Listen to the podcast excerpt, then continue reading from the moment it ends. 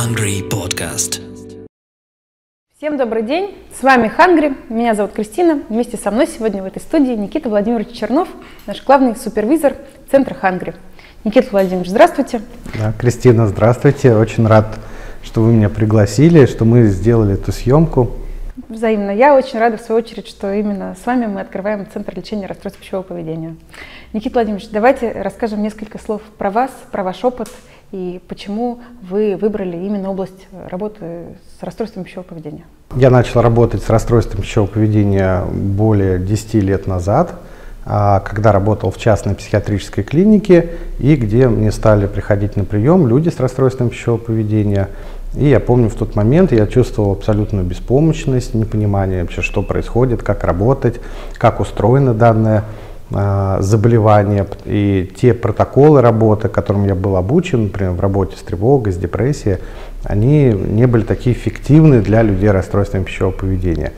А, кроме того, последние 10 лет работы в различных медицинских учреждениях, основная моя такая задача – это создание реабилитационных программ для тех или иных форм а, психических расстройств. Да, и так как уже и тогда я а, занимал должность руководителя реабилитации, ну, передо мной такая стояла задача сделать реабилитационную программу для людей с расстройством пищевого поведения.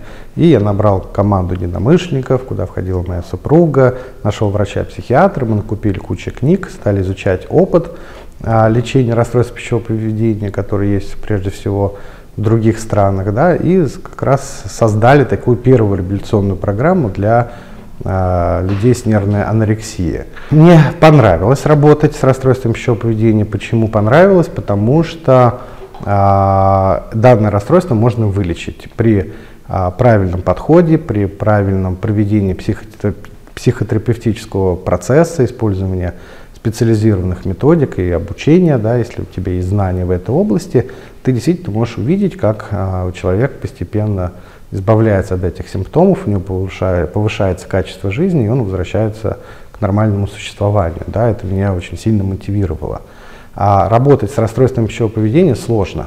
Я как работаю больше 10 лет, работаю в том числе с сложными клиническими формами расстройств пищевого поведения, а, ну, понимаю, что это непростая задача, да, но а, а, так как результат мы можем увидеть, а, так как мы действительно можем помочь при данных расстройствах, а, меня это очень сильно замотивировало работать с этой тематикой дальше. А, после а, перехода в государственных учреждениях я дальше стал продолжать работать с данной тематикой, стал проходить различного рода международное обучение, стал приглашать в Россию иностранцев, иностранных специалистов, которые могли бы нас обучить работе с данными расстройствами. А, ну, наверное, за это время обучился там, всем видам психотерапии, ну, практически всем видам а, психотерапии, которые сейчас являются неким золотым стандартом. Также ездил на стажировку в клинику Модзли, это британский центр, мировой центр лечения расстройств пищевого поведения, и проходил обучение в городе Дерби по а, такому подходу, как терапия сфокусирована на сострадании для расстройств пищевого поведения, который сейчас в таком тренде находится, потому что он фокусируется на работу с высоким уровнем стыда и самокритики, который является одним из мощных предикторов для поддержания данного заболевания. Пять лет назад а, произошло значимое для нашей страны событие. Открылась первая государственная клиника для лечения расстройств пищевого поведения на базе Алексеевской больницы, да, где, ну, прежде всего, жители Москвы, а, у которых есть нервная анорексия, булимия, могут обратиться и получить такую комплексную пользу. Но, конечно, Алексеевская больница прежде всего специализируется на тяжелых формах расстройств пищевого поведения, где в том числе необходимо стационарное лечение. Давайте, может быть, несколько слов про наши цели. Как пришла идея открыть центр и какие цели главные у нас стоят перед э, нашим центром? А, прежде всего, если мы посмотрим, то есть огромное количество людей, которые страдают расстройством пищевого поведения, но не могут получить как раз качественную помощь. Потому что, например, за те вот 10 лет, чем я этим занимаюсь, ситуация, безусловно, меняется, потому что 10 лет назад ты вообще, наверное, никуда не мог обратиться и не мог найти специалиста в этой области. Вот я даже помню, когда начинал работать, ну вот, а девушки с сложными формами РПП, они удивлялись, о, вы даже понимаете, как это все устроено, потому что у нас уже было опыт обращения там, в 10 медицинских учреждениях, и все вообще не понимали, что со мной происходит и как меня лечить, да, как со мной разговаривать. Вот, за эти 10 лет, а, безусловно, многое изменилось. А, появились и центры, и учреждения, но их по-прежнему очень-очень мало. Их действительно не хватает а, на то количество людей, у которых есть симптомы расстройства пищевого поведения, да, либо такие некие признаки начала данного заболевания, вот, и по-прежнему дефицит в оказании качественной помощи. А для того, чтобы правильно, эффективно оказать а, помощь людям с расстройством пищевого поведения, должны соблюдаться нескольких таких важных элементов. А, прежде всего, а, специалисты, которые работают с РПП, должны иметь а, подготовку, специализацию, а также опыт в лечении расстройств пищевого поведения.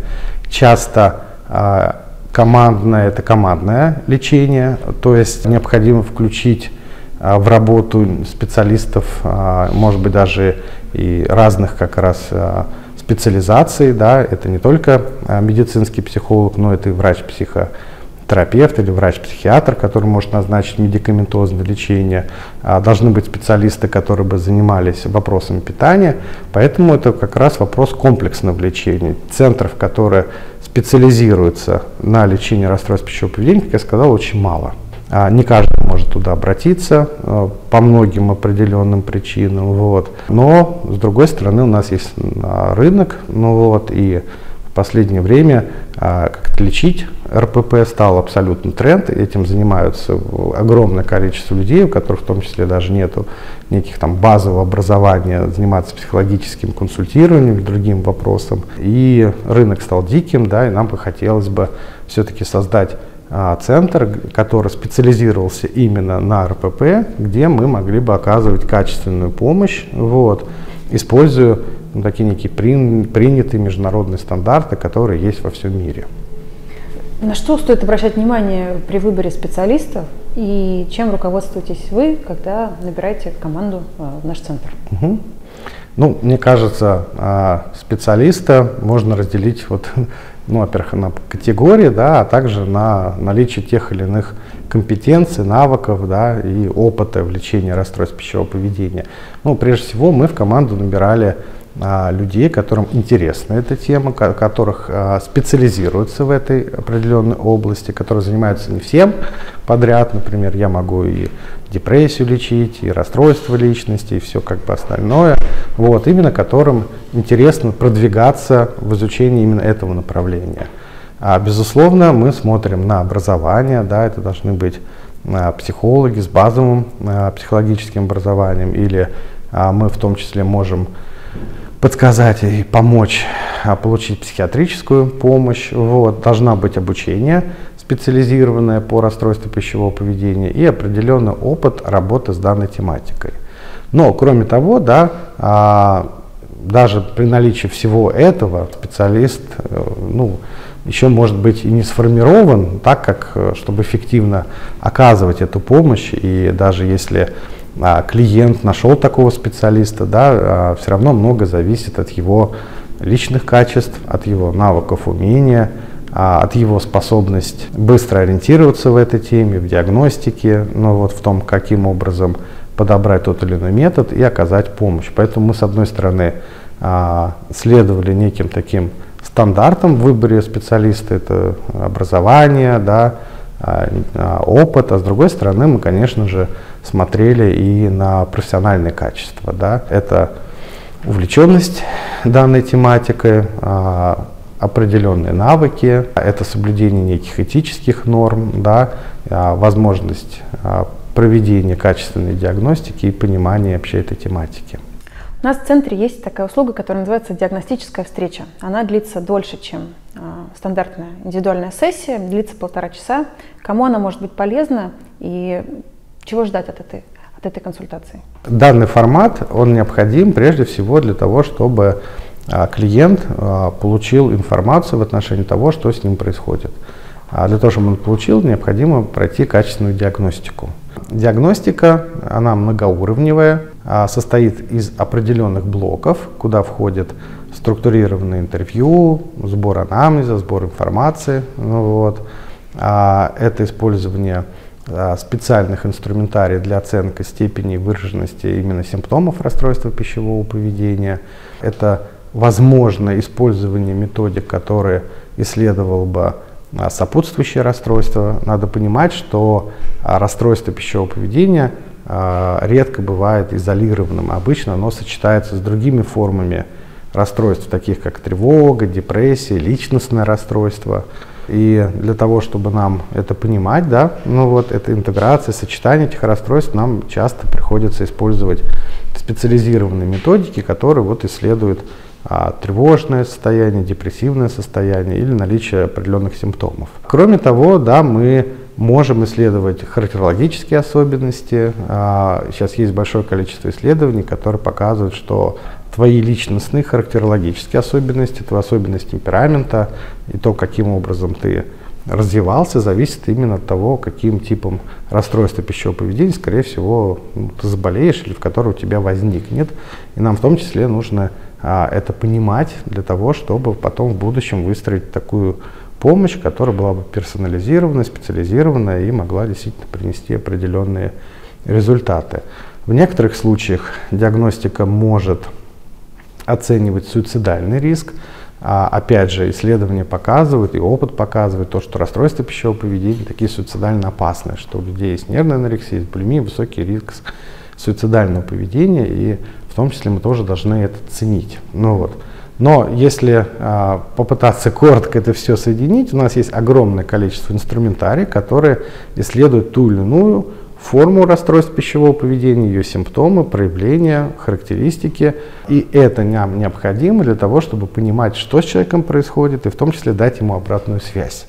А для того, чтобы он получил помощь. А получит помощь он, например, у нас или в другом месте, это следующий вопрос. Но мы хотели бы действительно, чтобы наши клиенты после данной встречи были осведомлены о том, что с ними происходит, и в том числе, как с этим работать. Может ли диагностическая встреча быть полезна человеку, который уже находится в терапии, имеет какой-то опыт? А здесь такой сложный вопрос, потому что нам нужно, опять же, понимать, в какой терапии он находится, у какого специалиста, э, с чем работает данный специалист. Бывает а, такое, что, например, а, человек пришел и предъявляет жалобы, которые не связаны с расстройством пищевого поведения, и специалист, который не специализируется на расстройстве пищевого поведения, спокойно с ним работает. Они работают, работают, потом скрывается эта тема, для клиента это шок, для специалиста это шок, вот, и мы вроде понимаем, что он был у специалиста, но мы понимаем, что он а, не был специалиста, который обладает компетенцией оказывать помощь именно в расстройстве пищевого поведения. И, конечно, нам ну, необходимо это уточнить, прояснить, вот, и здесь мы можем опять же провести диагностику для того, чтобы а, структурировать полученную информацию и действительно понять, что с человеком происходит. В нашем центре мы э, предоставляем возможность участвовать в различных групповых программах. Расскажите, пожалуйста, поподробнее, кому они могут быть полезны и что они из себя представляют. Ну, здесь нужно отталкиваться о том, как устроено расстройство. А проблема у данных расстройств заключается в том, что а, есть много симптомов, много проявлений, следовательно, много мишеней для психотерапии. А, ну, это, например, да, вопросы питания, вопросы работы с поведением, которое ухудшает благополучие или усиливает расстройство, например, компенсаторное поведение, ограничения в питании. А, у людей с расстройством пищевого поведения а, бывает эмоциональная дисрегуляция, когда очень много сильно болезненных переживаний, да, которых невозможно справиться, и часто используются стратегии, которые мы видим как симптомы РПП, которые ухудшают состояние есть высокий уровень самокритики, нарушение образа тела. А, и часто а, решать эти вопросы одновременно только в индивидуальной психотерапии это невозможно. Мы можем а, психотерапию тогда проводить очень длительное время. Да? И для этого как раз в том числе очень полезно именно создание реабилитационных программ с проведением различных групп, где клиент может прокачивать определенные навыки, которые ему необходимы для того, чтобы справиться с расстройством пищевого поведения. А изначально мы планируем создать такую групповую модель, которая касается а, людей с приступообразным перееданием, да, но в будущем, если будет запрос, то мы можем а, создать и будем создавать групповую модель для людей с булимией или с нервной анорексией. Какие это обычно группы? Это вот, как я сказал, группа питания, группа эмоциональной регуляции, а, группа работы с нарушением образа тела и вот а, как важный составляющий элемент такого развития заботливого, поддерживающей внутренней части, да, а, которая могла бы помогать человеку справляться с РПП и быть таким противовесом высокому уровню стыда и самокритики, которых, к сожалению, людей с расстройством пищевого поведения присутствует. Всем известно, что есть в психологии различные подходы. Все слышали интересные слова, как гештальт, психоанализ, есть когнитивно-поведенческая терапия. Вот в каком подходе работает наш центр, работают э, специалисты под вашим э, руководством. Немножко вот про это расскажите и почему именно в этом подходе мы работаем. Ну, во-первых, я, кстати, уважаю все подходы. Вот. Ну, как, наверное, знают, а может и не знают, но это больше специалисты. Между подходами, конечно, постоянно идет конкуренция мой подход лучше, мой подход хуже, да.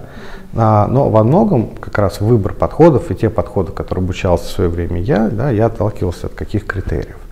А первое э, а, это то, что подход а, должен иметь некое эмпирическое подтверждение своей эффективности – а, в нашей стране а, данная модель только приходит, да, но на Западе во многом работа и развитие подхода, она неразрывно связана с исследованиями, с наукой, где проводятся а, исследования, которые показывают эффективность данного подхода применительно, например, к тому или иному расстройству. Это не значит, что другие подходы неэффективны, они просто не обладают исследованиями, которые бы это подтвердили или опровергнули. Вот. И а, за время а, работы во всем мире с, лечи, с расстройством пищевого поведения да, выстроился такой некий золотой стандарт а, подходов, которые ну, вот, эффективно использовать для лечения РПП. Это прежде всего когнитивно-поведенческая психотерапия, да, это протоколы Модзли, которые разрабатывались для людей тяжелыми формами нервной анорексии, некоторые формы семейной психотерапии, интерперсональной психотерапии. Поэтому мы берем именно те подходы, да, которые хорошо себе зарекомендовали, имеют а, исследования и которые а, в том числе используют а, специалисты в разных странах, в большинстве своем, да, для лечения именно расстройств пищевого поведения. Или в том числе мы отталкиваемся от международного опыта международных центров, которые оказывают такую помощь. В нашем центре мы работаем с подростками, по крайней мере, половина команды специалистов э, из центра э, умеют работать с подростками. Чем отличается терапия взрослого человека от терапии э, подростка? Ну, начнем с того, с такого юридического вопроса. Да. Все-таки подросток а, часто не платит за себя и приходит по инициативе родителей. И в том числе даже на продолжение, в, период продолжения психотерапии, да, подросток а, зависит от родителей, вот, зависит материально, юридически, они несут определенную ответственность. Следовательно, мы а, неизбежно даже в юридическом контексте должны ну, как раз включать в эту работу членов семьи, которые и несут ответственность за воспитание данного ребенка. Безусловно, подросток отличается от взрослого да, а в некоторых проявлениях своих эмоциональных переживаниях, своих ценностной структуры, мотивационной структуры, особенности взаимодействия, да, особенности впечатлительности от той культуры, в которой он находится. Следовательно, когда мы работаем с подростком, мы должны учитывать его определенные особенности, его возраст, ну вот, его определенную психологическую структуру, ну вот, и терапию во многом а, выстраивать таким образом, чтобы а, мы были подростку в том числе и понятным. И наши инструменты подросток мог усвоить ну вот, и использовать это в своей определенной практике. А, кроме того, да, последняя очень важная составляющая заключается в том, что для работы а, с подростком мы а, будем включать членов семьи. Ну, вот. а для чего это нужно? В семейной психотерапии мы решаем на такие три больших задачи. С одной стороны, информируем родителей о том, что происходит с подростком, да, почему он заболел, ну вот, какие у него симптомы, что с этим делать. А второе, мы помогаем родителям освоить определенные навыки, которые помогут им а, влиять ну, вот, на своего близкого да, и помогать ему, а не ухудшать его состояние. Ну и а, мы можем работать над а, неким семейным взаимодействием, а, зачастую расстройство пищевого поведения да, является таким неким симптомом семьи, что в ней что-то не в порядке, какие-то есть определенные сложности, да, которые влияют, опять же, на расстройство пищевого поведения. Возможно, эти сложности не то, что а, заставили возникнуть это РПП, да, но то, что они его поддерживают. Следовательно, а, в подростками большой акцент делается в том числе и на семейную терапию. Угу. Какие сроки лечения расстройств пищевого поведения? А, есть ли какие-то общепринятые нормы? На что рассчитывать людям, которые обращаются за помощью? Это самый сложный вопрос. Вот. Почему? Потому что он неоднозначный. Вот, и а, есть во всем мире а, некие взгляды, которые говорят о том, что можно лечить в краткосрочном формате, вот, а можно лечить в долгосрочном формате. Вообще, где необходимо оказывать эту помощь. Да? Во многом то, как лечение проходит, зависит от наличия симптомов, ну вот расстройства пищевого поведения, тяжести, длительности заболевания, мотивации клиента к изменениям, ну и в частности его окружение, которое поддерживает терапию, поддерживает клиента или наоборот ухудшает его состояние. И имея вот на, на руках все эти факторы, да, ну вот, мы ну, делаем предположение, сколько это лечение может продлиться, или психотерапия может продлиться. Вот. А обычно это происходит от, полу, от полугода да, до нескольких лет, в зависимости уже от того, в каком состоянии к нам как раз клиент обратился. Сейчас разрабатываются краткосрочные э, протоколы работы, которые в том числе показывают некоторую эффективность вот, а, при работе с расстройством пищевого поведения, но нужно учитывать, что часто а, в исследования, а, которые проводятся, да, включаются а, клиенты, у которых высокая мотивация к изменениям, которые могут добиться быстрых поведенческих изменений. Да. По нашему опыту, да, э, клиент с расстройством пищевого поведения часто таких встретишь, а очень много может быть сопротивления, страха перед работой. Симптомы очень могут а, быть выраженными, потому что лечить расстройство пищевого поведения сложно, и в том числе для самого клиента нужно сталкиваться с очень сильным эмоциональным дискомфортом, да, а, состоянием тревоги, а, состоянием напряжения, да, и несмотря на все это, все равно двигаться в сторону выздоровления. Поэтому в зависимости от того, какой у нас клиент, ну вот сроки выздоровления могут совершенно быть разные, да, от, от полугода до полутора лет. Вот, так как я, например, длительное время работал в медицинских учреждениях, я, например, работал с клиентами с тяжелой формой анорексии и булимии, да, и там, ну, как бы мы ни хотели, какие бы ни были идеальные специалисты, но мы не сможем помочь меньше, чем за год такому клиенту. А с другой стороны, ко мне в амбулаторный формат, в частный прием приходили а, ну, все подростки, про которых мы говорили, да, у которых да, только начинается заболевание, у которых поддерживающее окружение, образованные родители, вот. А, и ну, такая работа могла занимать ну, несколько месяцев. Как человеку понять, что терапия работает?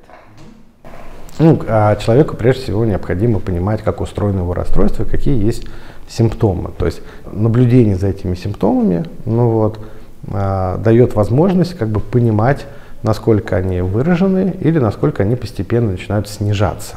Во многом это зависит от специалиста, который работает с человеком с расстройством пищевого поведения, потому что задача специалиста а, это продиагностировать а, и в том числе рассказать о том, как устроено расстройство и как мы будем с ним справляться. Ну, вот.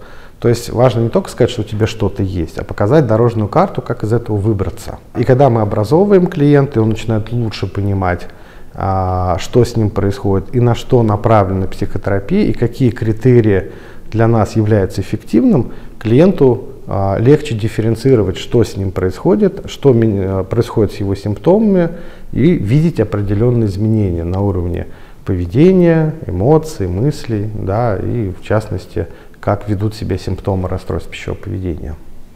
Как нашему потенциальному клиенту понять, что ему подойдет терапия онлайн? Ну, во многом последние три года терапия онлайн стала необходимостью, потому что мы переживали ковид, вот, и многие центры во всем мире перешли в формат онлайн, потому что был запрет на непосредственно прямой контакт. И в том числе появились исследования, которые показывают, что на самом деле онлайн-терапия, ну вот, часто имеет такую же эффективную доказательность и такой же эффект, как и от а, непосредственно очных консультаций, да, что никаких здесь проблем нету. Вот, когда клиент заинтересован, ну вот, когда есть хорошая связь, вот, а, то на самом деле мы можем точно так же осуществить качественную помощь.